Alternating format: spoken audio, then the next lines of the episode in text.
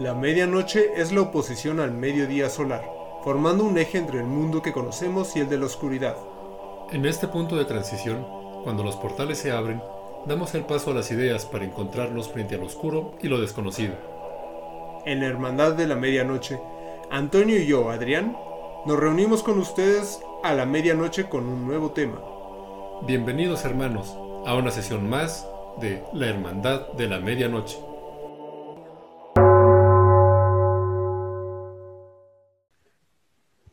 Buenas noches hermanos y hermanas, bienvenidos a una sesión más de la Hermandad de la Medianoche. ¿Cómo estás, Antonio? Muy bien, Adrián, ¿cómo estás? Muy bien también. Ahora, como pueden ver, estamos cambiando un poco el, formato del, podcast porque eh, básicamente, pues bueno, Toño está en Ciudad de México y yo estoy hasta la otra esquina del país. En la hermana República de Yucatán. Así es, aquí andamos en Ceiba City. Y este, pues, pues, bueno. A la tecnología podemos tener esta reunión a distancia. Y además, la, tecnología nos permite justamente que ustedes eh, nos escuchen donde quiera que estén. O sea, por ahí vimos que tenemos un, escucha en Francia, otro en Chile. Entonces, les va a poder llegar a todo el mundo de habla hispana. Saludos al país de 31 minutos. Así es, y al país del croissant. Del ratatouille. Del ratatouille, exactamente. Pues, bueno, hoy, si me permites, quiero eh, hacer la, mención. Hoy tenemos un tema muy, muy candente. Eh, creo que es un tema bastante... Ah, no sé si candente es la palabra. A eso iba justamente. Eh, o sea, es un tema, creo que, que puede llegar a ser tan tabú que puede ser muy candente, muy, muy caliente, pero a la vez es un tema que puede ser tan caliente que es frío como la muerte misma. Yo que justamente es frío como las chelas. Así es. Y pues bueno, como si no se han dado cuenta, hoy vamos a hablar de la muerte. Es el arcano sin nombre. Así es. Y bueno, eh, Preparé algunos temas, porque básicamente así se, va a estar llevando. Eh, el, formato, de hecho, eh, estamos haciendo un reajuste en el formato de, también en, la estructura de, lo que vamos a hablar. De hecho, tenemos una sorpresa para el siguiente episodio. Eh, dejaremos al final las noticias de los nuevos cambios que se vienen. Y bueno, entonces, eh, lo que sí es que traigo algunos temas, me imagino que Toño trae otros temas. Nos gusta que esto se vaya dando como una, conversación, pero pues obviamente sí hay un poco de preparación al, respecto, ¿no? Entonces, eh, no sé si quieres que empezar tú o que empiece yo. Pues. ¿Quién tira la primera bola? Pensaba comenzar un poco de cómo surgió este tema, ¿no? En esta plática de carretera, justo eh, camino a, recorrer la mitad de la República, entre la Ciudad de México y Mérida, sobre estas experiencias cercanas a la muerte, ¿no? Y digo, antes de entrar quizá en ese tema, que sería también algo de, lo que sería bueno platicar, en los momentos en los que hemos estado cerca de morir, ¿no? Que creo que, bueno, tal vez no todos, pero sí muchas personas tendrán alguna anécdota sobre el momento en el que la sintieron cerquita y vieron su vida pasar, ¿no? Como en las caricaturas. Así es. ¿Tú has estado en algún... Bueno, yo, yo sé una historia personal, obviamente, porque lo hablamos, pero además hay una que es del inicio de tu vida, ¿no? O sea, creo que fue tu primera experiencia cercana a la muerte. ¿Así? ¿Ah, no me acuerdo. A ¿No? me morí. Pablo, ¿por qué, no estamos vivos? Bueno, digo, a, Toño ya se le olvidó, tiene 34, casi 35 años de, de que ocurrió eso, pero Toño cuando nació venía con el cordón umbilical enredado en el cuello, o sea, se venía asfixiando, nació azul, por, decirlo de, manera corta. Entonces, creo que esa fue tu primera experiencia cercana a la muerte. A lo mejor me morí en ese entonces y todos estos 35 años han sido una ilusión y he estado muerto y sigo siendo un fantasma. O tal vez, de hecho, estás alucinando, eres un pequeño feto ingeniero alucinando toda tu vida por la falta de oxígeno. Un feto ingeniero con circular de cordón. Es el, nombre técnico para esto. Bueno, pero bueno, yo, yo, recuerdo, porque eso es algo de lo que continuamente eh, llegaba a platicar mamá, ¿no? pero aparte de esa, ¿qué tal si nos platicas de tus experiencias cercanas a la muerte? Pues a ver, deja recordar los momentos en los que he estado a punto de morir. Si nos vamos de lo más reciente, ah, bueno, creo que en esa ocasión hablábamos justo de los asaltos, ¿no? En, los que a lo mejor no estabas tan cerca de morir, pero pues sí el, ver ya estar enfrentado a un arma de fuego o a un, evento de estos, pues sí te hace, pues te hace sudar, ¿no? Y pues bueno, justamente uno de estos fue en un, un asalto que se dio en un campamento estaba con unos amigos en las faldas de, de Iztaccíhuatl, que es un, digo, para los que nos escuchan desde otros países, son de estas palabras que nos gusta tener a los mexicanos difíciles de pronunciar para incluso otros hispanohablantes. Es un volcán que está en el centro de la República y pues eh, tiene ahí una leyenda que a lo mejor después platicaremos, ¿no? Una leyenda romántica eh, náhuatl. Pero bueno, el punto es que en este volcán habíamos ido a visitar unas eh, unas cascadas, y al término del día nos quedamos allá a acampar. Yo estaba crudísimo porque una noche antes de irnos de excursión había tenido una fiesta terrible en la que murieron los lavabos, había gente puño de, destructor de, lavabos. que ha destruido los lavabos en una peda. Vamos a hacer un club que se llame Gente que destruye lavabos en las pedas. Como los grupos de Facebook del 2008. yo también uso cuchara y yo también destruí la, una peda. Entonces, después de, esto, el día siguiente yo estaba muertísimo. Y aún así, no sé por qué. O sea, esa fue la primera señal, ¿no? Como lo que platicamos, para no ir. Pero aún así decidí, eh, pues, reunirme con esos amigos. Estoy hablando de 2010, algo así. Sí, fue 2010. Entonces, pues, no existía WhatsApp en ese entonces. Eh, la telefonía era distinta a lo que tenemos ahora.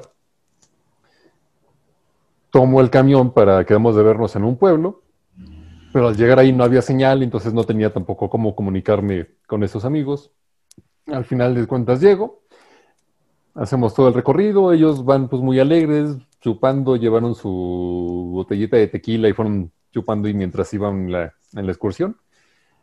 Yo no probé una sola gota de alcohol porque seguía bien asqueado. Y hasta el final, pues, ya estuvieron tomando un ratito, se durmieron.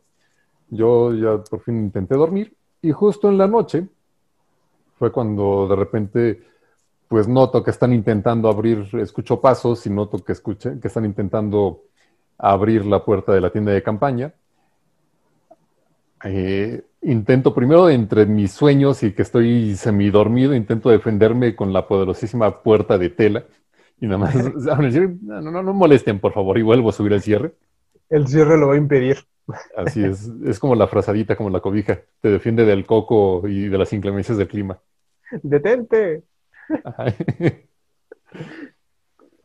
Y pues bueno, veo que entran con un, objeto largo a, la tienda de campaña. Salgo, veo nada más como sombras, no alcanzo a distinguir. Lo que se me ocurre es salir corriendo por el bosque de noche descalzo. Perdí un diente en, ese recorrido. Y al final, pues digo, intento llegar como a la casilla, a, la caseta de vigilancia, ¿no? Que digo, para ser un poquito más breve y poder tener más tiempo de, hablar de otros temas, pues mis amigos se quedan, los asaltan ellos mientras yo había corrido cual venadito a buscar ayuda yo pues pensando en que, digo, como salí de noche, pues no vi nada y lo primero que se me ocurrió es salir corriendo. Hasta después me reúno con ellos y lo que me dicen es que lo que traían eran escopetas, ¿no? Y, pero yo, pues fue hasta mucho después de que ocurre esto que me enteré que, o sea, como que hasta que pensé que podían haberme disparado como venadito mientras estaba corriendo ahí en el bosque sin ver nada, ¿no? Pero digo, mi primera impresión pues fue, o sea, cuando intentan abrir las tiendas de campaña, en ese momento estaba todavía medio dormido, no pensé que era un asalto, sino que lo que pasó por la mente era, me van a matar. O sea, aquí vinieron a matarme. Y pues de ahí pues mi, reacción es salir corriendo. que maten a mis amigos. ¿sabes? Sí, sí, ahí se los dejo. Aprovechen que están pedos. Pues sí, los diste en sacrificio. Mm. Bueno, pero en, a o sea, creo que el, el- el punto que ahorita mencionaste fue ese, ¿no? O sea, tú sentiste que ibas a morir. O sea, igual que tú, o sea, yo nunca he estado en una situación, ¿no sabes, como al, al borde de la muerte. O sea, igual han sido situaciones en las que dices, o sea, hago o digo algo equivocado y se acabó, ¿no? Eh, tú en ese momento dijiste, me voy a morir y por eso corriste. O sea, ahí aplicaste la de fly o, o- or fight, ¿no? Tú aplicaste la de fly. Así es que son pues justo estas respuestas ante el- una amenaza, ¿no? Que incluso eh, hay como otras que postulan, ¿no? El fight, flight or fuck. Ajá. Entonces, siempre estaba esa opción, ¿no? O sea, pudiste haber chocado carritos con, con los asaltantes o ofrecido ahí este fornicar para, para pagar por tu libertad. Pero bueno, esa, esa fue una. No sé si has tenido más.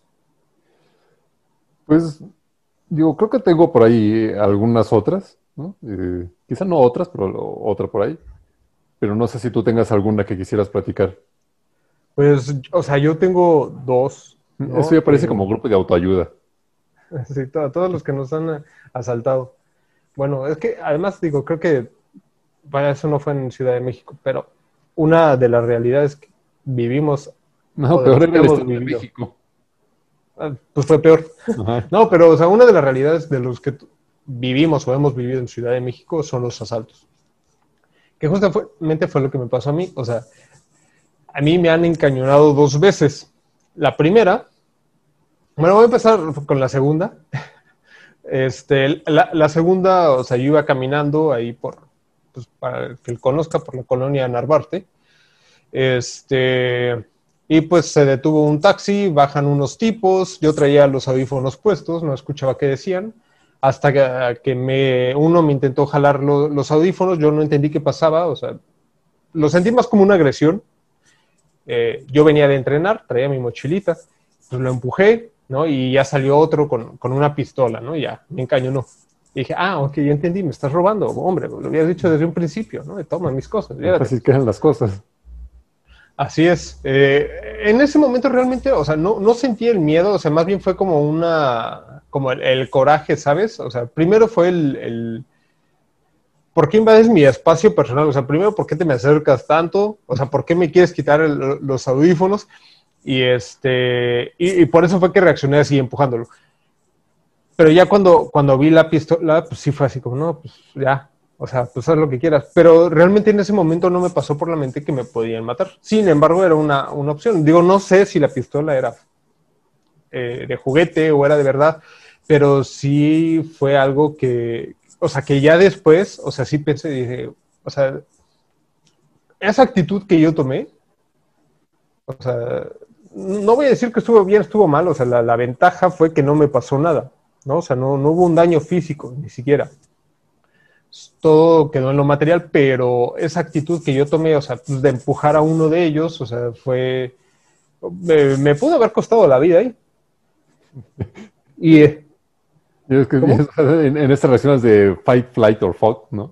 O sea, la, la tuya fue más como de, de luchar, más de fight. Pero si fuéramos trillizos, tal vez el tercero tendría una anécdota mucho más divertida. tal vez no quisiera platicarla.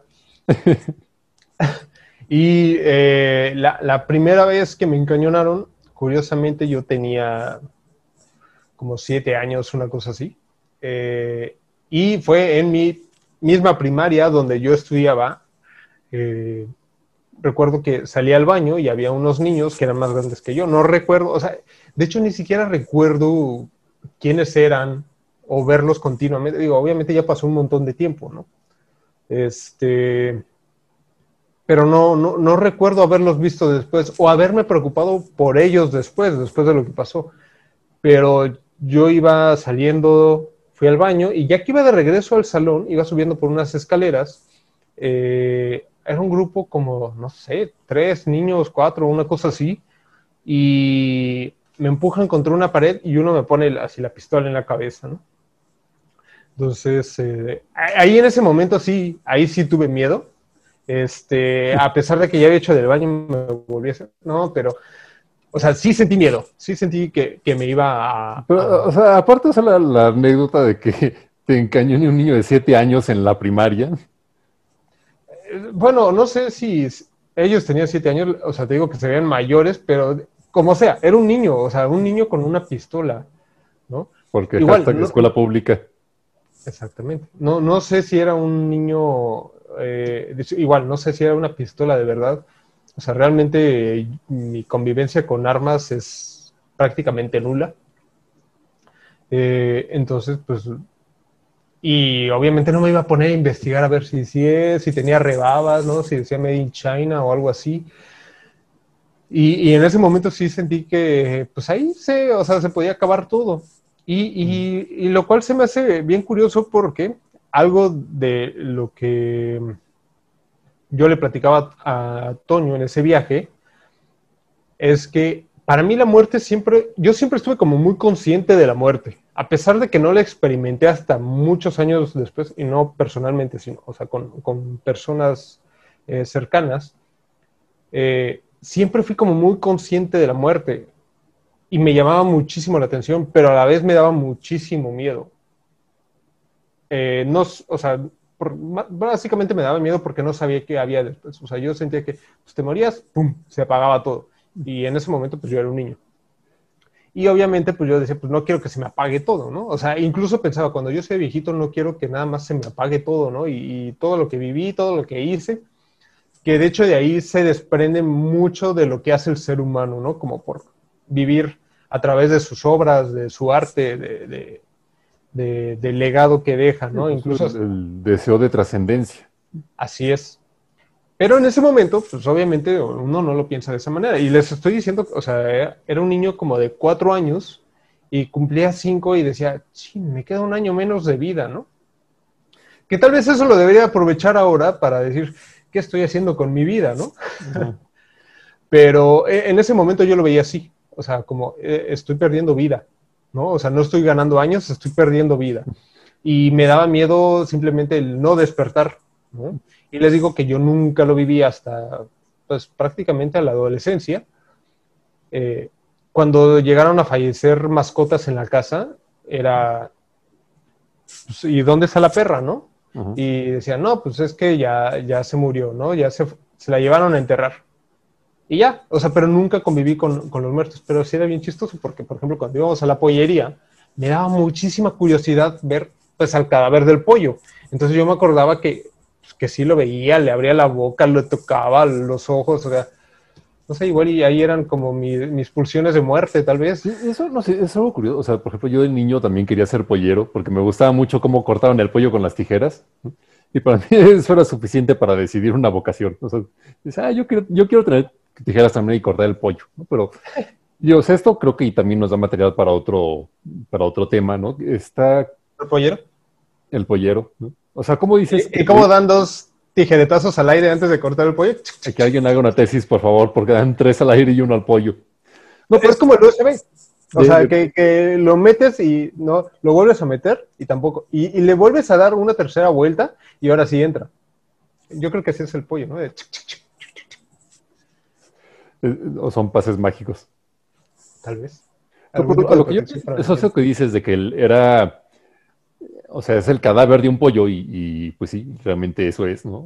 Por ejemplo, tengo un, amigo vegetariano, ¿no? Que en una carnita asada dice, ah, pues es que yo creo que le preguntamos algo sobre el tipo de asador y dice, ah, yo no sé sobre esos instrumentos para quemar cadáveres. Pero normalmente no tenemos como esa eh, percepción, ¿no? O sea, tú vas y compras pollo y no piensas que es el cadáver de un animal, o sea, tú piensas que es un pollito rostizado, ¿no? Y es como esta separación que tenemos de la muerte incluso en otros animales, ¿no? Y digo que nos daría para hablar más cosas, ¿no? Incluso la separación que tenemos respecto a los animales per se, ¿no? O sea, de pronto sacas la leche del refrigerador y digo, aunque es conocido obviamente, pero sí como que te lleva un trabajo mental el saber que eso salió de las glándulas de un animal en un establo y que no apareció mágicamente en el Walmart. Pero bueno, independientemente de esta cuestión con los animales, que sería tema para otro episodio, el distanciamiento que tenemos de la muerte misma cuando ya no es un ser humano, ¿no? Y el no poder reconocerla incluso en, en lo que comemos, ¿no? O sea, siempre tenemos la muerte como algo tan ajeno que aunque estemos cerca, nos cuesta trabajo reconocerla. Y por eso cuando tenemos estas experiencias, pues sí causa muchísimo miedo como uno de los miedos fundamentales del ser humano, ¿no? El miedo a morir o el miedo a enloquecer, ¿no? Que de alguna forma el enloquecer sería un poco como una especie de muerte en vida, ¿no? O sea, como el, como la muerte de la cordura, ¿no? La, muerte de tu conciencia, aunque tu cuerpo siga vivo. Y que además ese sí da para otro tema, ¿no? Eh, bueno, para otro, para otro episodio de podcast.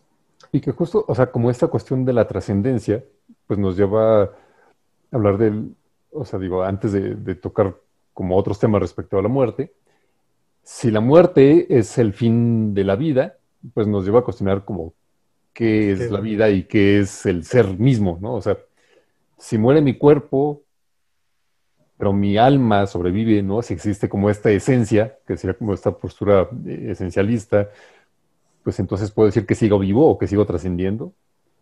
O estas posturas en las que si mi mente pudiera transferirse, ¿no? Como Elon Musk, que quiere transferir su, muerte en una USB en, a un puerquito, ¿no? No me acuerdo cómo se llama el, dispositivo, ¿no? Pero, o sea, si pudiéramos hacer esa... Se llamar como PigX o algo así, en lugar del SpaceX. ¿Los que Es como el, el, Pig X o algo así. El Pig Six.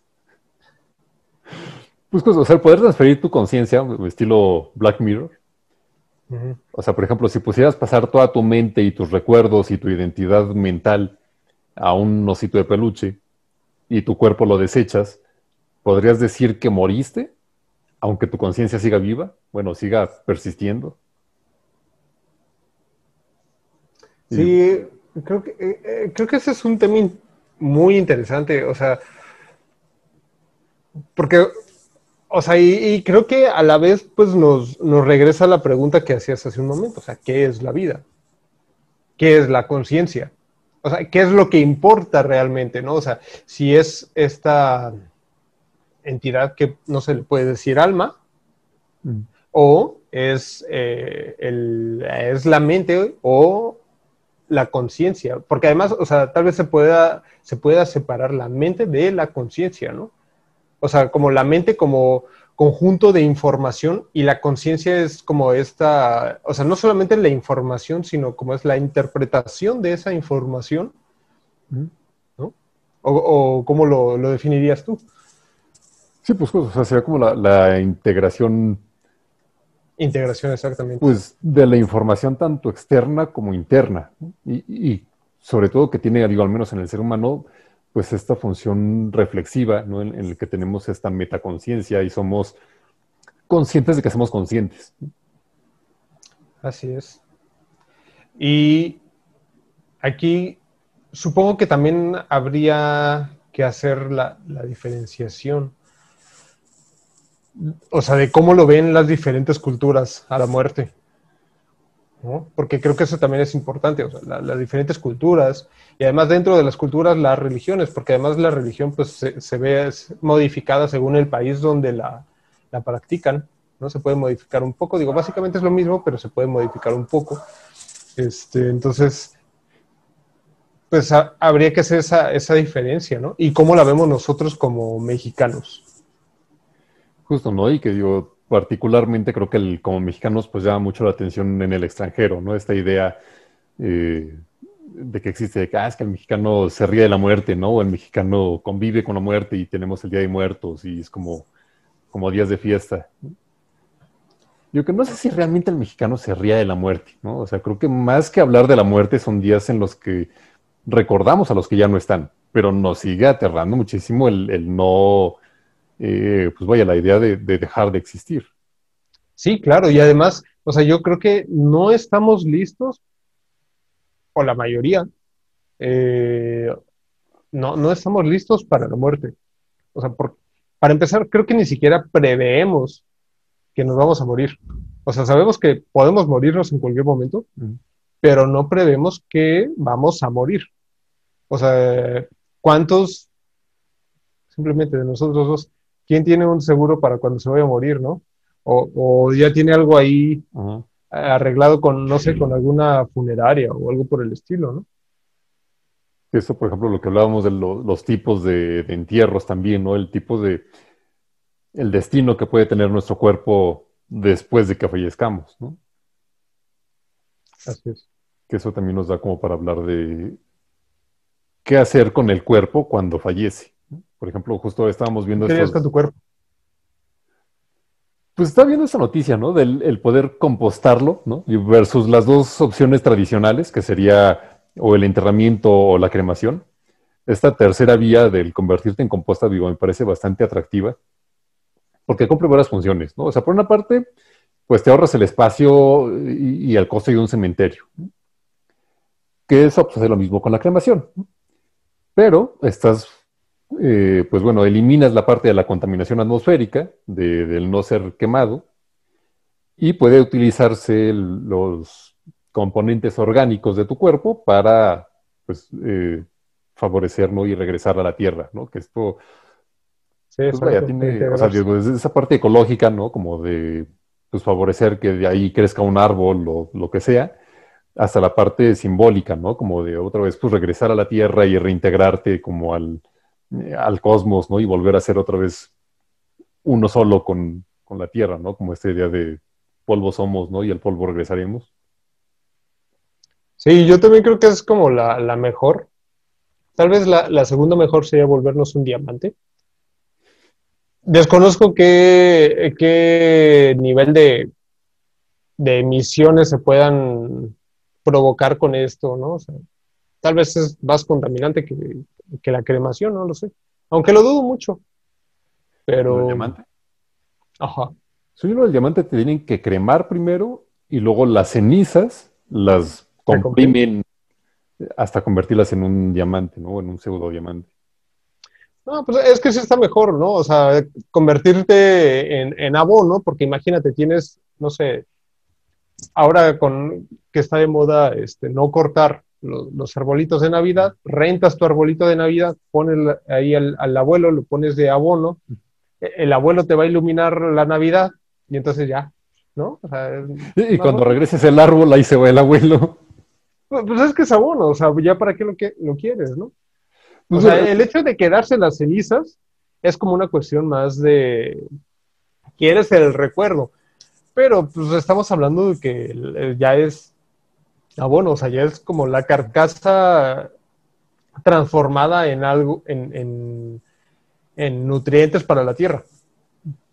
¿Qué digo? Justo esa es la cuestión, ¿no? O sea, el- las palabras que dices, bueno, es que eso ya para qué lo quieres.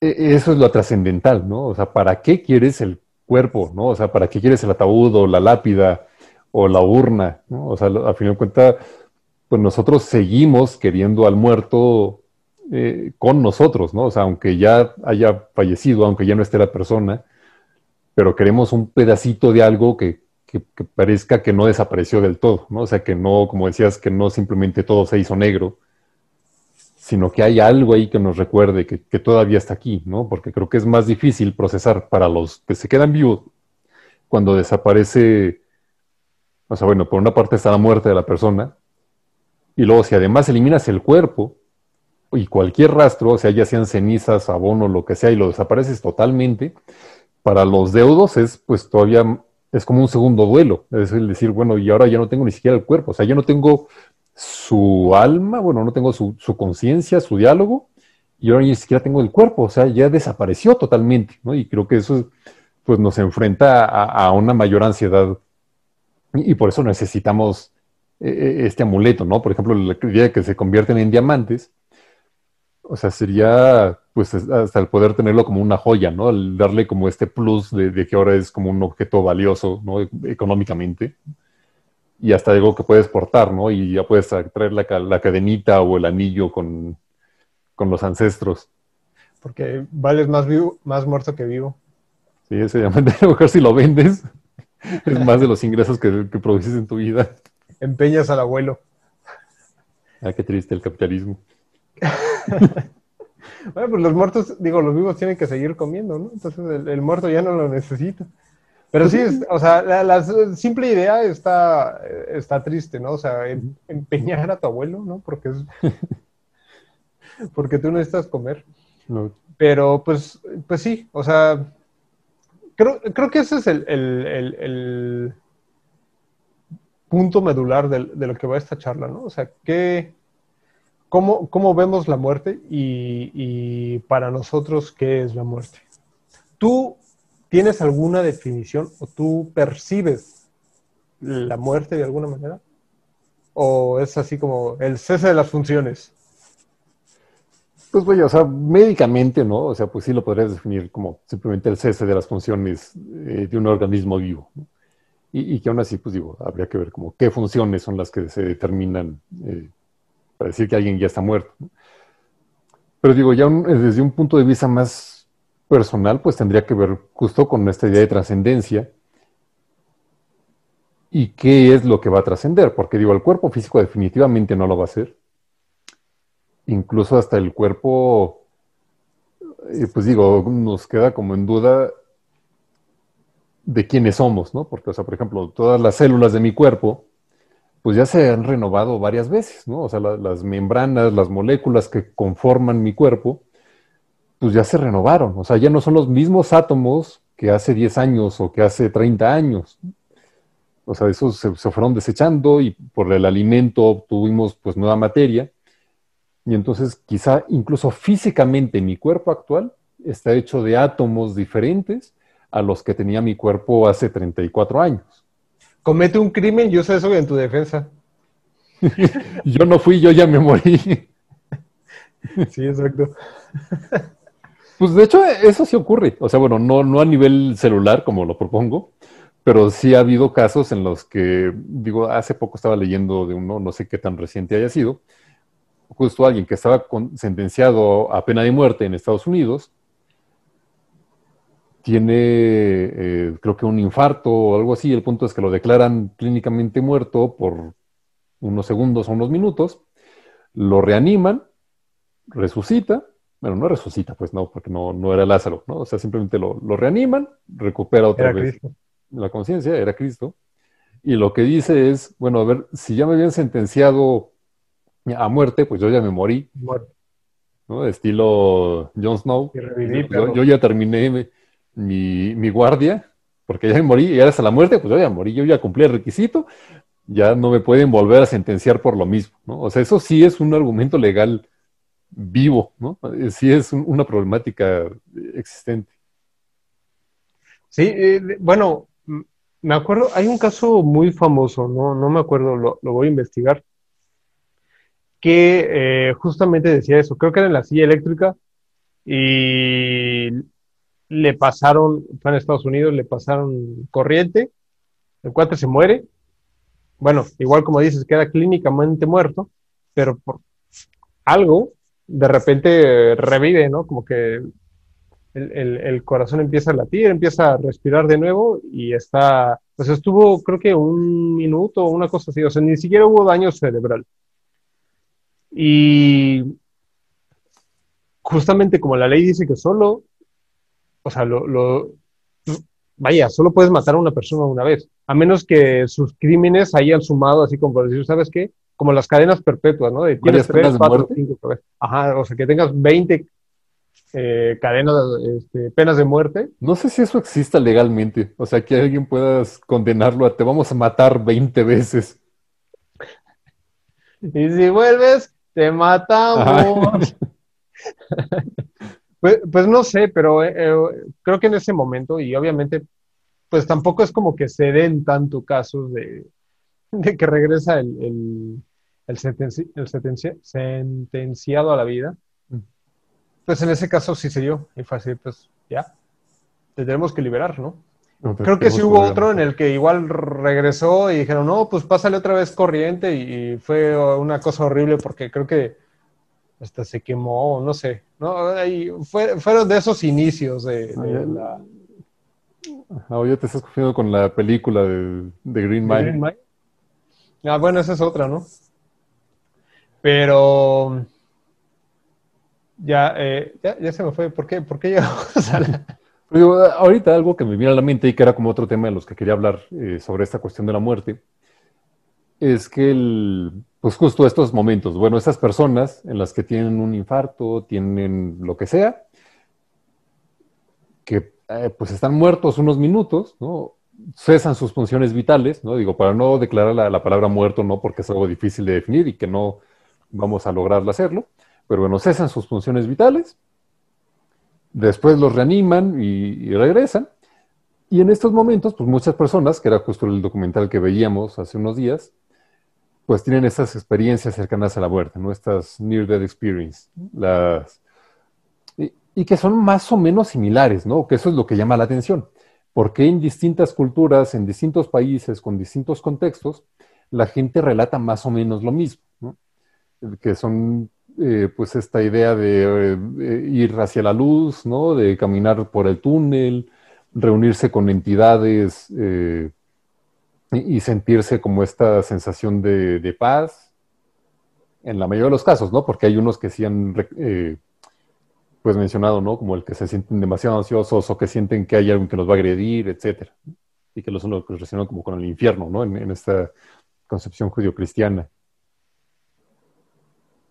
Pero pues bueno, lo curioso es esto, ¿no? Como tienen todas estas experiencias tan similares, aunque vengan de contextos culturales diferentes, y que eso nos podría hablar de que quizá para el cerebro sea lo mismo, o sea, vaya, que, que sea es una experiencia común, independientemente de la cultura, ¿no? Y que lo que hace el contexto cultural es darle ciertos matices, ¿no? Y entonces cada quien lo va a interpretar de una forma diferente, pero la experiencia es esta misma, ¿no? Y entonces aquí lo, lo que abre la puerta es a qué cosa es eso que están percibiendo, ¿no? O sea, ¿por qué ven esa luz?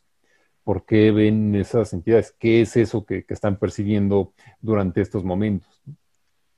Fíjate que alguna vez escuché una teoría que decía que, o sea, realmente cuando eh, tienes estas experiencias, lo que viene a ti es como tu recuerdo, tu primer recuerdo, que no es el, el o sea, no, o sea, mi primer recuerdo es cuando tengo tres años, ¿no? Y estaba caminando como de cuclillas y iba hacia una cajonera.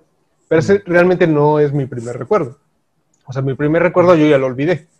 Y en este caso dicen que tu primer recuerdo es el del canal de parto. Entonces vas en un túnel oscuro con una luz, al final. Ajá, exacto. Y entonces empiezas a escuchar las voces de tus seres queridos, no sé, que ves tal vez ahí que, que a tu papá, que a tu mamá, el abuelo, o sea, porque es cuando lo conoces. Obviamente, digo, no, no sé qué tan cierto sea, eh, pero pues, no sé, haría algo de sentido, ¿no? O sea, que tal vez sea una manera como de recuperar algún tipo de recuerdo. Te digo, no sé qué tan cierto sea, porque pues evidentemente pues un niño recién nacido no tiene tan buena visión como para decir, ay, mira, es mi abuelo fallecido hace 20 años, ah, mira, es mi abuela, mi mamá, ¿no? O sea, por eso lo, menciono, ¿no? O la otra es que, digo, nos tendríamos como tres teorías, ¿no? Una, pues justo que son como estos recuerdos primigenios, ¿no?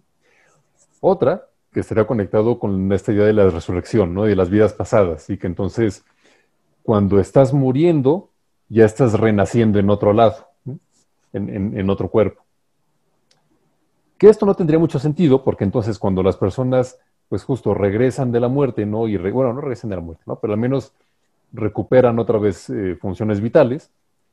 Pues, ¿qué pasó con ese niño que estaban haciendo, ¿no? ¿Desnació, ¿no? O, dejó de, nacer en ese momento?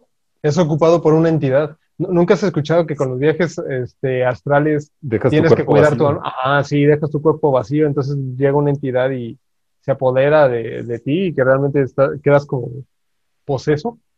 Y entonces ese niño queda ocupado por un entidad por el resto de su vida. Claro, y ahí es cuando nacen los, los psicópatas, bueno, más bien como los sociópatas. No, sí, más bien los, los psicópatas. Sí, ah, bueno, pues ya sabes, estos asesinos, así que sin ah. piedad, ¿no? Sí, o sea, la gente que nace mala, ¿no? Que, que no es por porque hayan tenido una mala infancia, sino que nacen con la maldad. Pero bueno, mi tercera teoría era que en estos momentos en los que tienes como esos aparentes recuerdos, que en realidad sí son tus recuerdos, pero es un ciclo. ¿no? Y entonces, cuando mueres, estás volviendo a nacer tú mismo y solo vives tu vida cíclicamente una y otra vez. O sea, que eres como, como un cien pies humano de unipersonal. Algo así. Pero de la conciencia. Exacto. Un cien pies humano de la conciencia temporal. Pero que sí se unen los extremos. Pues, pues, digo, está interesante el, punto, ¿no? Entonces, ¿y cuando revives qué? ¿Te echas en reversa o cómo es? Ah, no, pues simplemente, o sea, es como un, recuerdo, pero dejas de tener ese recuerdo y regresas aquí hasta que vuelves. a es como que dices, ah, no, ahí te voy, y, te, y te reviven y te sacan. te desnacen. Pero, y, bueno, otra cosa eh, interesante de estos eh, experiencias cercanas a la muerte es la relación que se ha hecho con el DMT, ¿no? con la dimetiltriptamina. Mm. Que seguro si lo han escuchado, ¿no? Está, o algunas personas estarán familiarizadas con esto, ¿no? De que el, DMT, bueno, la, dimetiltriptamina, es un neurotransmisor que producimos en, la glándula pineal, que digo, dejando cualquier misticismo de lado, eh, pues vaya, es una glándula que tenemos, ¿no? Y que entre parte de, sus funciones, realmente no se conoce eh, pues a detalle mucho de, lo que hace, pero parte es esta cuestión de, lo DMT. ¿no? Y que esto es, está dentro de este grupo de sustancias llamadas psicodélicas, ¿no? que funcionan como análogos de serotonina y que en experimentos, o sea, cuando las personas consumen esta sustancia, pues relatan experiencias muy parecidas a las personas que han tenido experiencias cercanas a la muerte. De ahí que se hace como esta relación de que quizá este neurotransmisor pues es el, encargado en parte de explicar por qué se dan estos fenómenos.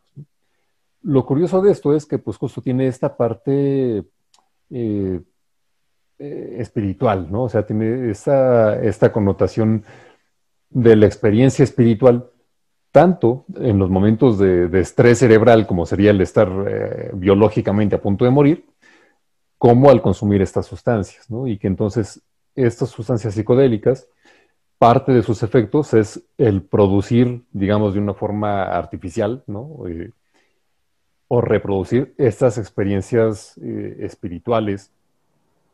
Una de ellas, la relación con, el cese de la vida. Y que independientemente de la traducción que tenga esto en distintos aspectos eh, religiosos o en distintos contextos culturales, pues sí nos habla de que el cerebro está hecho para percibir este tipo de experiencias místicas, independientemente de que, haya una realidad objetiva más allá de eso, pero así como tenemos herramientas en el cerebro para percibir la luz y traducirla en imágenes, o percibir eh, las vibraciones del aire y traducirlas en sonidos, pues tenemos las herramientas para percibir una experiencia mística o una experiencia cercana a la trascendencia corporal, ¿no? que es esta sensación de unirte con el todo, etcétera. O sea que nuestro cerebro está hecho para percibir nuestra propia muerte. Pues no sé si nuestra propia muerte, pero al menos sí para darnos esta sensación de trascendencia o, de, de, comunión más allá de, la corporeidad. De que no se apaga todo simplemente. Independientemente de que esto tenga relación con una realidad objetiva externa. está, está, interesante ese tipo de, de, cuestiones, porque bueno, evidentemente también el, el, origen del uso de estas plantas pues, es una cuestión religiosa, ¿no? No sé si llamarla chamánica sería como correcto, pero sí ritual. Entonces, tú hablabas de, la, de conectar a la, con, la divinidad, ¿no? Con este todo, con... Y seguramente era el fin, ¿no? Pero ¿qué tal si había algunos que el, fin era justamente como el, el sentir esa muerte? La muerte chiquita. La muerte chiquita. Pues sí, ¿no? O sea, el- o sea, que justo la experiencia o, o parte del objetivo de esta experiencia sea eso, ¿no? Como el, el sentir O sea, ¿qué se siente morirse? ¿No? o que se siente dejar de estar vivo, que a lo mejor no necesariamente es lo mismo. Sí, porque, o sea, hay muchos, muchas actividades que te generan esta sensación de, de adrenalina de que te puedes morir. Las montañas rusas, conducir a altas velocidades, aventarse de paracaídas, este, no sé, cambiar el nombre, el nombre a tu pareja cuando están cochando. O sea, pero este tipo de, de cuestiones no es como cercano a la muerte, sino más bien reproduciría el, el- el morirte, ¿no? Ajá, o sea, le- le- las experiencias místicas con este tipo Ajá. de sustancias. Ajá. Sí, O, sea, digamos que reproduce el, el paso a través del túnel, Ajá, o sea, no solamente el estrés de, de que me puedo morir. de qué tal si me muero en, en la moto, sino el, el ir un paso más allá, ¿no? De, de darte una probadita de qué pasa si ya estás en el borde, ¿no? Si ya estás en, en el limbo. Sí. Ah, Está, está interesante todo eso. Y creo que, bueno, no sé, eh, regresando un poco también a, a- a los mexicanos, a cómo vivimos la muerte, ¿no? Y ya ves que habíamos dicho que justamente que igual el, el mexicano no, no es que se ría de la muerte, pero sí está muy, muy en contacto con la muerte. Una, por el tipo de, de cultura que tenemos, ¿no? O sea, porque estamos en Latinoamérica. Exactamente. No, pero además, o sea, nosotros tenemos un, aspecto que es muy real, que es el narco, ¿no? Y el narco y esta cultura de violencia que existe, eh, pues está muy ligada con la muerte, ¿no? Y si a eso, digo, ya le sumas cuestiones macro, ¿no? Como la pandemia que estamos cursando, pero también hay este, por ejemplo, la, la religión a la Santa Muerte, ¿no? O sea, que también eh, el otro día escuchaba algo interesante acerca de, de la Santa Muerte. O sea, hay. Ah, que está en. Ay, es, esta. Es la piedad cuando están recibiendo a, a- a Cristo, cuando lo bajan de la, Ah, la estatua, de la, la, cruz. la Ajá. imagen. Ajá. Sí, en la que está la Sí, la Virgen sosteniendo el cuerpo. Ajá. Ajá. Ah, bueno, eh, había una teoría que decía que, que realmente no era la Virgen. La, la- bueno, que es, no, es esta María Magdalena, creo que la que lo recibe, ¿no? No, la que lo baja, el- o sea, la, la que recibe el cuerpo en la estatua de la piedad de, de Miguel Ángel, sí es la Virgen María. Bueno, creo, creo que en la, en la Biblia creo que es María Magdalena, o ella es la que se, la que se da cuenta que resucitó. Bueno, no me acuerdo, ya, ya, ya ella hecho es la que se da cuenta que cuando abren el- la cueva, que bueno, el, el- ¿cómo se llama? ¿Sí? El sepulcro, ¿no? O sea, cuando abren el Sepulcro, que no estaba el cuerpo. Bueno, hay una, un grupo de gente que dice y que no sé si sean adoradores, pero que realmente quien baja a la- o quien recibe a, a Cristo es la Santa Muerte. Porque, o sea, Cristo muere, entonces, ¿sabes? Ella, o sea, la muerte recibe a Cristo. Ya después resucita y todo ese rollo, ¿no? Pero como, como esa connotación de cercana a Dios. Pero bueno, regresando al punto de- del, del latinoamericano, digo, no, no creo que sea nada más de aquí de México, de el culto a la Santa Muerte, ¿no? O sea, que incluso ya es una deidad. Y que, digo, por ejemplo, esto que dices de la, la relación con la piedad, pues sería, o sea, si es la Virgen María, ¿no? La que tiene el cuerpo de Cristo, y si en, en- en esta lectura se dice que es la muerte la que lo recibe, pues sería el equiparar a la muerte o esta figura de la Santa Muerte con la figura de la Virgen, ¿no? Y que particularmente en el mexicano, pues es la figura de la madre. O sea, la, Nantzin. Exacto, ¿no? La, la Tonatzin, la madrecita.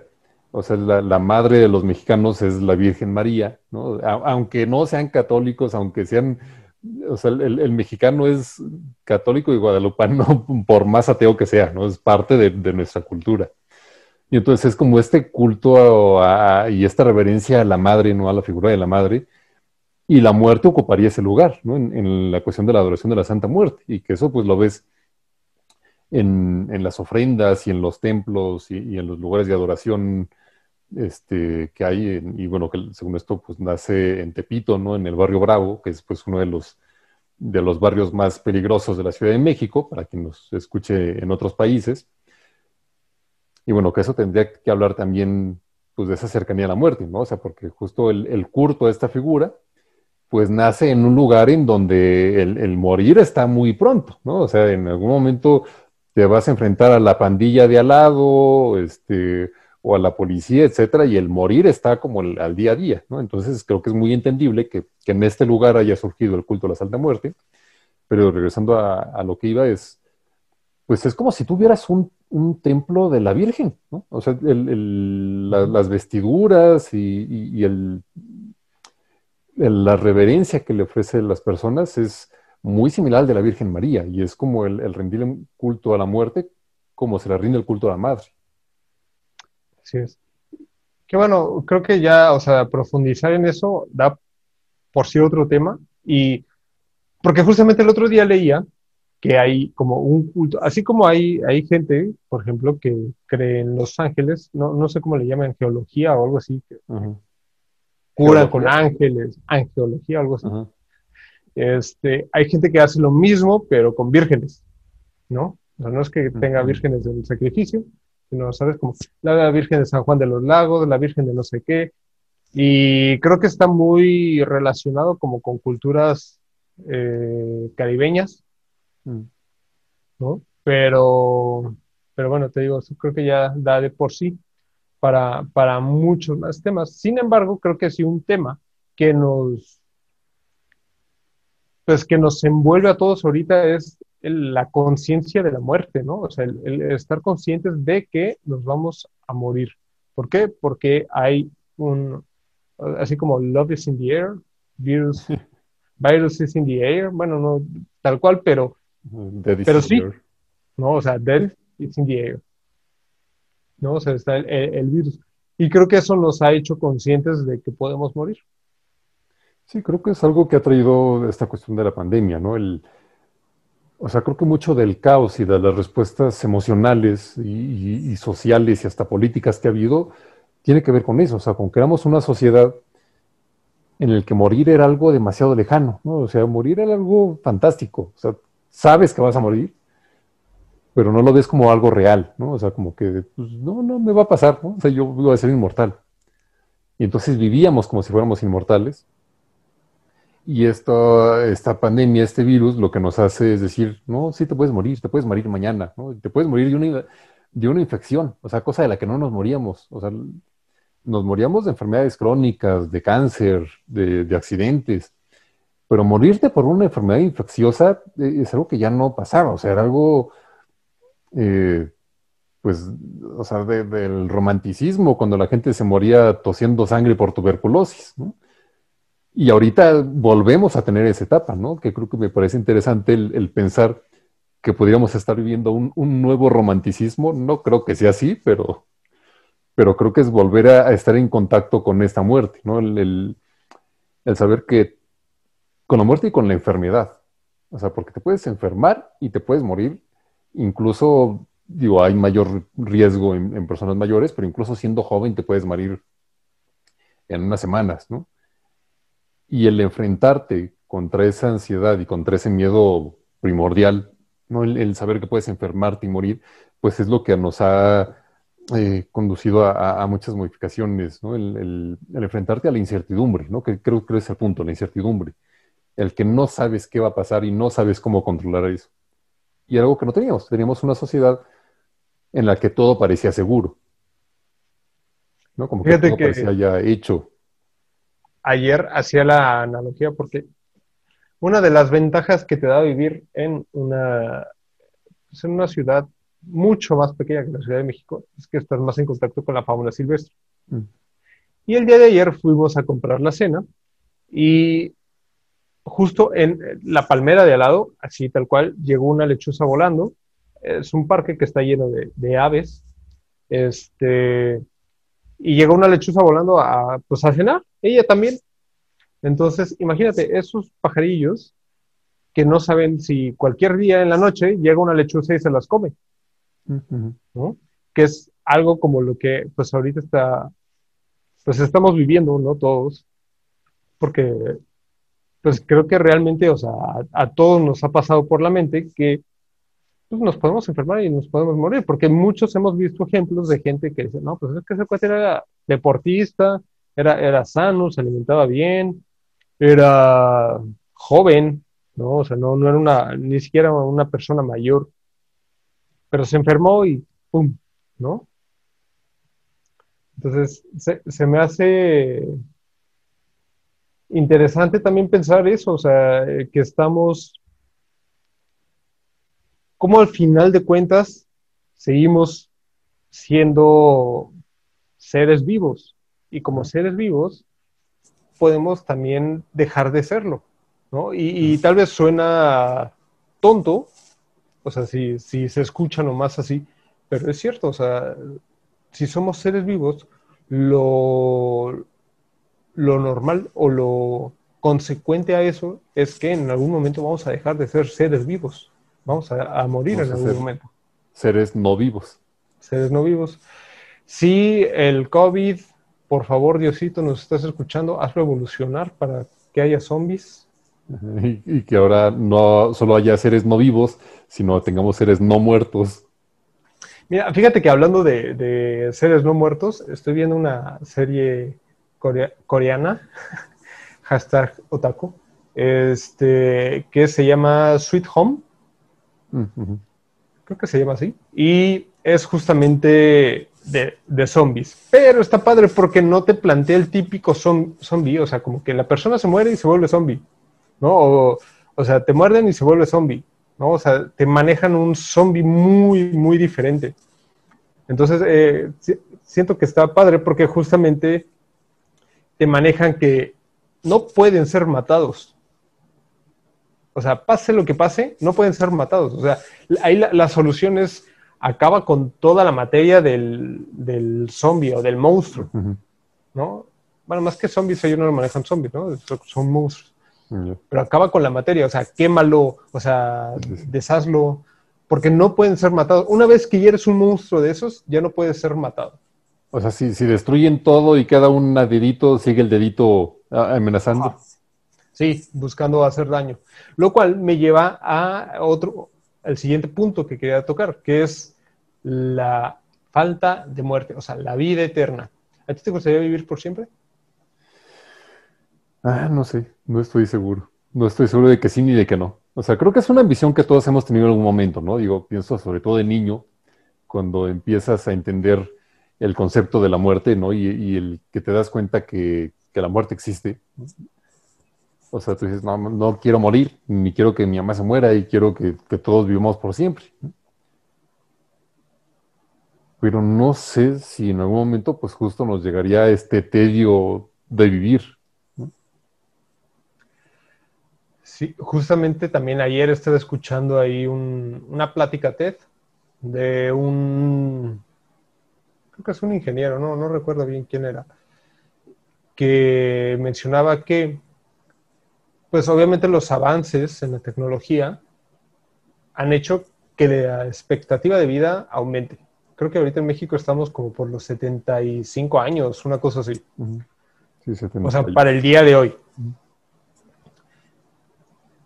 quién sabe si para cuando nosotros tengamos 75 años, la expectativa de vida sea de 75 años, igual ya llegó a los 85 o 95. Y eso obviamente estamos hablando un promedio, o sea, de gente que se muere al día de nacida y gente que se muere a los ciento y cacho años, ¿no?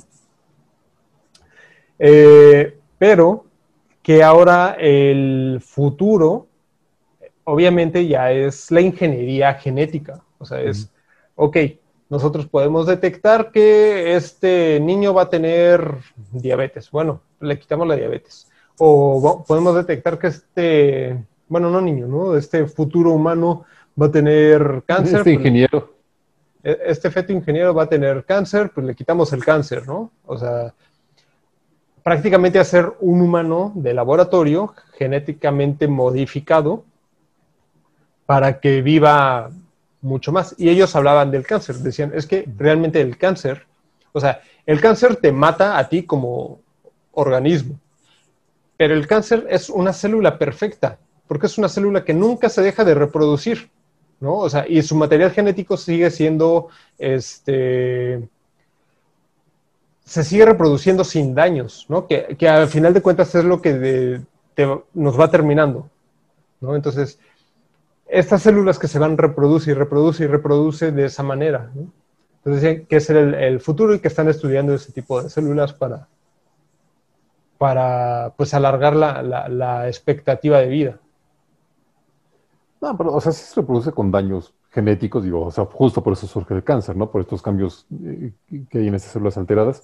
Pero digo, creo que el punto es eso, ¿no? O sea, cuando una célula no muere como debería, o no envejece como debería, pues provoca cáncer, ¿no? O sea, provoca una enfermedad. Entonces, ¿qué pasaría si, eh, si lo, lo, traspolamos a nivel social? Si un humano no muere, ¿provocaríamos un cáncer eh, en la sociedad? O sea, si pensamos en cada humano como una célula, pues es que creo que aquí entraría la parte de, por ejemplo, o sea, el, ser humano se reproduce porque sabe que va a morir. ¿no? O sea, es una forma de, dejar legado. O hacer un podcast. O hacer un podcast, ¿no? los, los hermanos de la medianoche nunca morimos. Escúchenos. No, pero me refiero, o sea, si tú tienes hijos, pues obviamente ya llevan tu apellido. Hay quien incluso repite nombre. O sea, tú, por ejemplo, eres el segundo Antonio, ¿no? De, la familia. Este. Pero, eh, o sea, también puedes hacer el podcast. O sea, si tú haces una obra, un legado, le dejas algo al mundo que merezca la pena ser conocido por todos, pues estás dejando este legado, estás viviendo por siempre. Construyes un edificio, no sé, un castillo, pues bueno, ese castillo, el tiempo que viva, o, bueno, no viva, sino que se mantenga ah, eh, en pie, pues bueno, te, van a recordar. Pero cuando un ser humano empieza a vivir demasiado tiempo, o sea, me refiero, ponle 500 años, ¿no? Que vive un ser humano pero entonces ya no se ve la necesidad de tener hijos. Porque él ya va a vivir 500 años. Igual y puede tener hijos, no sé, a los 400 años. Pues, y esos hijos van a vivir otros 500 años. Pero entonces, imagínate la cantidad de personas que seríamos si hace 100 años la gente empezara a vivir por siempre. O sea, la gente de hace 100 años ya no se moriría. Sí, o sea, colapsaría la Tierra más de lo que ya está colapsada. Tendríamos que habitar la Luna y luego Marte y otros, y, seguir expandiéndonos por el universo, como justo eso, como un cáncer espacial. Pero es probablemente. El, otro aspecto de esto es justo eso, ¿no? El, bueno, independientemente de, de las repercusiones en masa, ¿no? O sea, porque si todos los seres humanos nunca murieran, ocurriría eso, ¿no? Ese, colapso. Ahora, si pensamos en solamente una persona, ¿no? O sea, en, uno mismo, si uno mismo nunca muriera, pues de entrada suena muy padre, porque, eh, por ejemplo, si está registrado que de los, los mayores arrepentimientos o, los mayores eh, causas de, pesadumbre al morir, bueno, no al morir antes de, cuando se entrevistan con ancianos o personas con enfermedades terminales, es el morir insatisfechos, ¿no? Es el morir sin haber vivido, ¿no? El morir sin haber hecho lo que querías mientras estabas vivo. Si vives por siempre, ya no tendrías ese remordimiento porque siempre habría la oportunidad de hacerlo, ¿no? O sea, si dices, ah, es que no quiero morir sin haber visitado X ciudad, ¿no? No quiero morir sin haberle este, llegado a mi crush. Pues si vives por siempre, siempre lo puedes hacer, ¿no? Dices, bueno, o sea... Orange Crush no, no, he, este, no he visitado tal ciudad, pues a lo mejor la visito después. Total, tiempo me sobra, tengo al infinito. O sea, nos quitaría ese peso. Pero por otra parte, no sé si llegaría justo a este tedio de vivir, ¿no? Que vivir por sí mismo nos canse al momento en el que deseamos, el de, pues sí, o sea, que, que deseemos morir. Bueno, ese aparece después de los veintitantos años, ¿no? O sea, te das cuenta que la vida es muy cara y yo no pedí, yo no pedí nacer, pero, o sea, sí, justamente ese es un, tema que, a veces se toca un poco ahí en, la literatura de vampiros, ¿no? O sea, o sea, estos vampiros que ya están así como choqueados de la vida, pero, ajá, o sea, justamente, y también me acuerdo del, juego de rol, ¿no? O sea, que justamente una de las razas, que son los humanos, aprovecha que tiene un tiempo corto de vida para masterizar sus, no sé si está bien dicho, ¿no? Pero sus conocimientos, ¿no? Entonces, o sea, creo que ese es el, el saber que algo es finito creo que le agrega mucho más valor, ¿no? un valor intrínseco, que es como si tienes una flor eh, pues de plástico que te va a vivir prácticamente por siempre, a que si tienes una, una flor de verdad, que tú sabes que te va a vivir, no sé, 15 días tal vez, pero esa flor, por tener ese tiempo finito de vida, va a valer muchísimo más que una flor de plástico, ¿no? Justo, ¿no? O sea, es como el, eh, apreciar lo efímero, porque si, no lo aprecias hoy, ya no está, ¿no? Así es. Tienes que vivir hoy, porque no sabes si, si mañana vas a seguir vivo. Sí, y, creo que esa es justamente la parte romántica de la muerte, ¿no? O sea, y que me lleva al, análisis que hacía en un inicio de cuando yo era pequeño, o sea, que yo decía, bueno, es que yo no estoy ganando un año más de vida, o sea, de cinco no pasé a cuatro, perdón, de cuatro no pasé a cinco años. O sea, realmente estoy perdiendo un año de vida, ¿no? Entonces, creo que la muerte da ese toque de romanticismo, de decir de que tengo que aprovechar pues lo que tenga de vida, porque puede ser 20, 30, 50, 60 años, 100 años, no sé. Tal vez soy inmortal, pero no lo sé y entonces voy a hacer que esto, que cada año o cada segundo, cada minuto valga la pena. Justo, y, digo que tiene que ver con esta incertidumbre que hablamos, por ejemplo, con la de la pandemia, ¿no? El, no saber si voy a morirme mañana o, cuándo, ¿no? el, no tener esa fecha eh, de una forma certera, o sea, pues nos lleva a... Bueno, o sea, te puede llevar a dos cosas, o sea, te puede llevar a enloquecer de ansiedad, del saber, bueno, más bien el no saber y, decir qué tal si me muero, y estar siempre eh, a expensas de la muerte, no como lo que decías, ¿no? De cuando eras niño y cumplías un año más, decías es que no tengo un año más, sino es un año menos, y cada vez me voy acercando más al, al punto en el que voy a morirme, y entonces pues eso te va a llevar a enloquecer, ¿no? Como, como una locura existencial. O te puede llevar a, esta visión en, la que dices, pues bueno, el, carpe diem, ¿no? Y disfrutar el momento. Y digo, pienso, por ejemplo, incluso en, la historia de Buda, ¿no? De, de Siddhartha Gautama, que es el, pues justo cuando sale de palacio y se enfrenta a estas eh, distintas escenas, ¿no? Y que ve primero a un hombre enfermo y conoce la enfermedad y dice, ¿a poco yo también me voy a enfermar? yo no sabía eso, y luego ve a un hombre viejo y dice, ¿a poco yo también voy a envejecer? Y, voy a, demacrar mi cuerpo, y luego ve un rito funerario y dice, ¿y a poco yo también me voy a morir? Y entonces le entra una ansiedad terrible porque se da cuenta de que el, sufrimiento existe en el mundo por esto, porque el ser humano se da cuenta de que va a enfermar, se va a envejecer y va a morir, y eso nos causa sufrimiento, y que, bueno, después de toda una travesía, pues alcanza la iluminación. Y, creo que un poquito el, tener como esta mini iluminación nos llevaría a esto, ¿no? Nos llevaría al poder apreciar la vida en el momento presente, porque al final de cuentas es lo único que existe, este presente eterno, porque no existe el futuro, ¿no? Y, no sabemos cuándo va a terminar eh, nuestra existencia. Sí, y, o sea, y recordando otra frase, ¿no? Que es el memento mori, o sea, recuerda que te vas a morir, ¿no? Eh, creo que eso es lo, lo, principal, porque, o sea, si el, el, tiempo es infinito y la vida es limitada, el tiempo utilizable es, es algo que se está perdiendo cada segundo, pero a la vez, pues eso convierte también al tiempo en nuestro recurso más valioso que tenemos, ¿no? Y es algo que nos estamos empobreciendo a cada instante. Sí, pues lo, lo, dejamos pasar sin tener en mente que se va a acabar.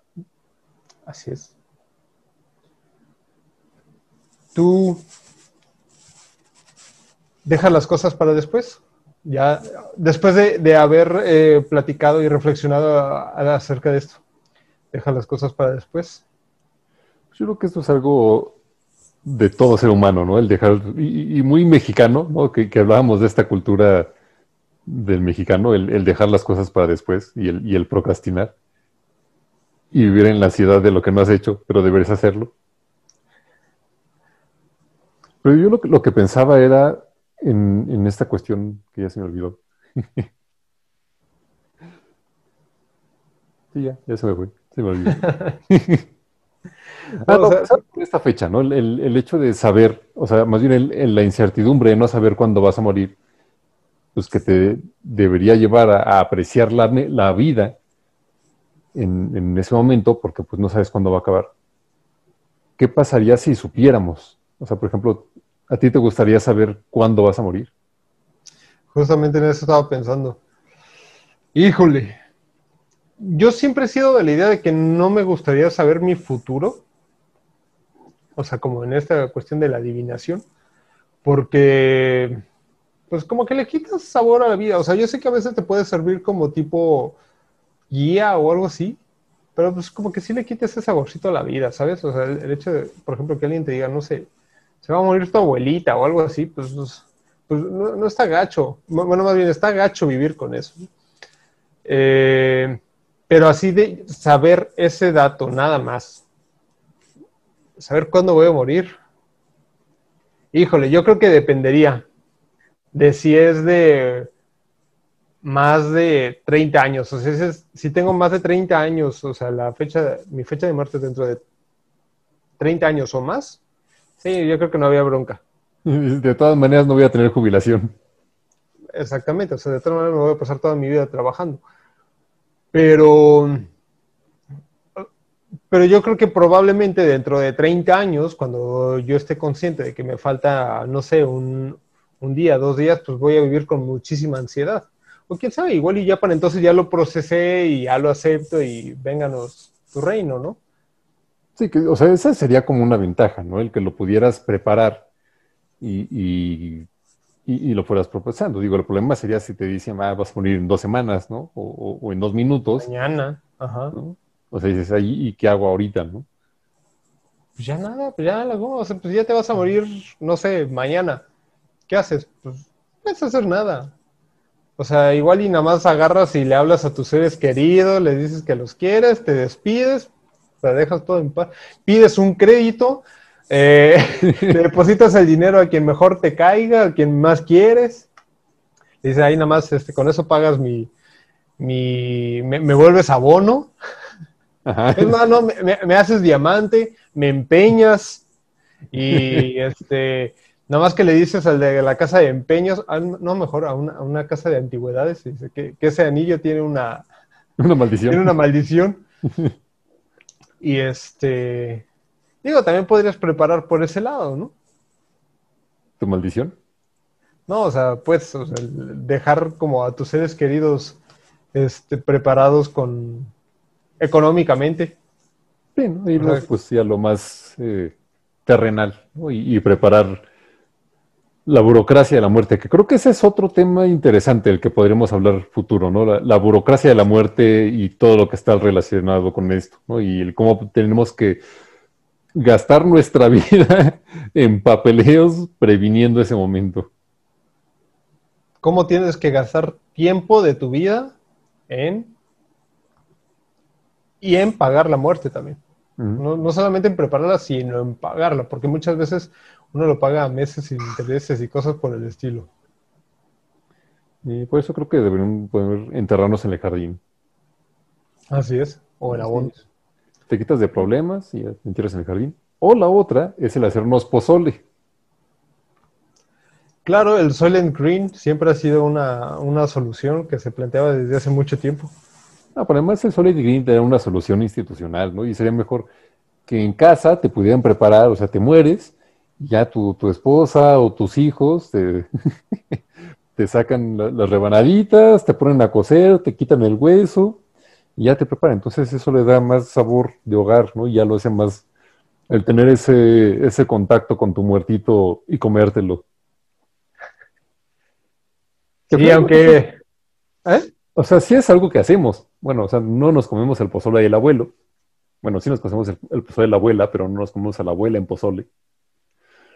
Pero lo hacemos en el Día de Muertos, ¿no? O sea, el, comernos las calaveritas de azúcar tiene un- una connotación ahí un poco caníbal, ¿no? O, el, digo, existe este rito, no me acuerdo del nombre, pero sé que es allí en Yucatán, en el que justo en Día de Muertos sacan a los muertos, a los huesos, Ah, que los limpian y... Ah, limpian los huesos y hacen como todo un ritual con, con el cadáver, ¿no? Y entonces sí existe como este contacto de la familia con el cadáver.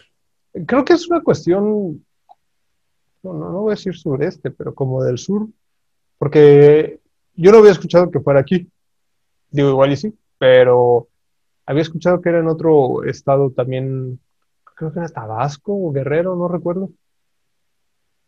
Pero, ajá, sí, también había- escuchado eso. En Perú. Y, y, pues sí, eso que, que dices tiene, tiene, tiene lógica, ¿no? Pensar que es, que tal vez tenga un origen, ¿no? Un trasfondo caníbal, ¿no? De decir, ok, ya no vamos a comer pozole, pero nos vamos a comer esta calaverita de azúcar que representa a mi abuelo. Digo que finalmente es como un poco lo que hablábamos al inicio, ¿no? El, el tener ese, el nicho, la lápida o, o el, o el abono o el arbolito al que le vas a ir a rezar, ¿no? Como una forma de, de tener todavía al, al muerto y entonces, ¿qué mejor forma que involucrarlo con- contigo mismo comiéndotelo, ¿no? O sea, es, digo, suena, suena salvaje, pero es una forma de integrar a esa persona a tu propio ser y ahora va a ser parte de tus células y parte de tu carne y de tus huesos y de tu sangre. O sea, va a estar literalmente esa persona viviendo dentro de ti. ¿Tú comerías humano? Ah, sí. ¿Por elección comería- propia o por necesidad así de... Yo me comería a mí mismo si pudiera. Yo, yo no, ¿sabes? A mí sí me daría un poco de asco eso. ¿eh? Comer- o sea, tal vez bajo una cuestión de necesidad, como estamos en, no sé, en, en, en una montaña o algo así, pues es el único alimento, pues va, pero por decisión propia yo no comería humano. O sea, a, a mí se me da como curiosidad. así. O sea, O sea, lo igual probarlo, fuerte. Ajá. Sí, pero no, o sea, no es la experiencia gustativa, sino el, el- el hecho de saber que estoy comiendo humano, sí me da cierta tentación. Oye, pero, pero hay gente que sí vende, ¿no? Así como su trozo de, no sé, así como su, su músculo, así su trozo de pierna y pues ya sabes, así como para super gourmet y snob el asunto. Ajá. Sí, no, no creo que sea legal en absoluto. Digo, o desconozco a lo mejor si hay algún vacío por ahí en la ley. Pero sí, seguro sí hay gente que busca, este, que, que vende su- sus carnitas en la deep web. A ver, abogados que nos escuchan, ¿la constitución mexicana te permite comer humano? ¿Y qué vacíos legales hay para que Toño pueda cumplir su sueño? Seguro no porque, o sea, sí hay una ley para la disposición de cadáveres y justo es la que prohíbe que lo entierres en tu jardín. Cadáveres. Pero, o sea, tú te estás comiendo el chamorro de alguien Ah, vivo. ajá. Sí, sí, sí. O sea, ahí, ahí estaría. No creo que esté legislado, pero desconozco. Habría que, que justo preguntarle a un abogado. Sí, digo, porque obviamente se, se puede prestar a que, pues, ¿sabes? Como las taquerías donde venden perro, ¿no? Así taquerías donde venden humanos, ¿no? Y tal vez de puro vagabundo y cosas por el estilo. Sí, pero el, el que alguien vivo pueda donar sus carnitas. O venderlas. O sea, se puede vender un riñón, las córneas. Sí, o, o el diamante del abuelo condensado. ¿Por qué no vas a vender tu, tu chamorro? tus jamones, Tu nana. tu buche y tu nenepil. Pues sí.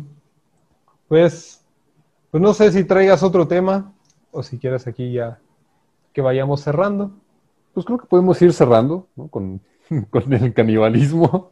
con el canibalismo exactamente, que creo que ese después lo, lo podemos retomar en otro en otro en otro episodio.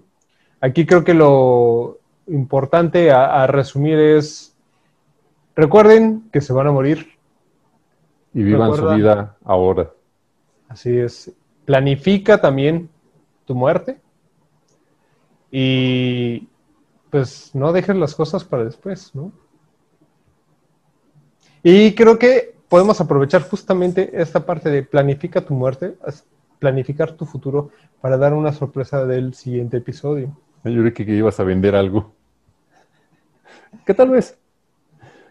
Pero bueno, creo que podemos hablar de justo estos nuevos cambios, ¿no? Y digo, creo que se presta la muerte porque yo pensaba en lo que hablaba de, de este arcano sin nombre, ¿no? Que por ejemplo en el tarot, eh, de- dependiendo del tipo de cartas que tengas, normalmente la muerte, que es el, arcano número 13, solo es eso, solo es el arcano número 13. Es el único que no tiene el nombre escrito por este miedo a, no querer hablar de la muerte.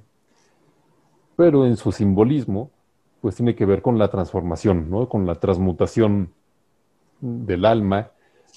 Y que creo que ahora podemos hablar de esa transmutación que tendrá el podcast y el formato que tenemos actualmente. Así es, la, la idea es que Nos vamos, vamos a morir. a- nos vamos a morir, se va a morir la hermandad de la medianoche, pero va a renacer de entre las cenizas, trayéndoles aún más caos. Vamos a tener a invitados que nos ayuden a, a- con este caos que es la vida. El siguiente episodio eh, lo, lo vamos a dejar sorpresa, pero está muy enfocado hacia el futuro. Pensar en el futuro. Así es. Y la ansiedad que tenemos por ese mismo ansiedad. futuro. Así es. La ansiedad. Entonces, entonces, esperen el siguiente formato, yo creo que les va a gustar.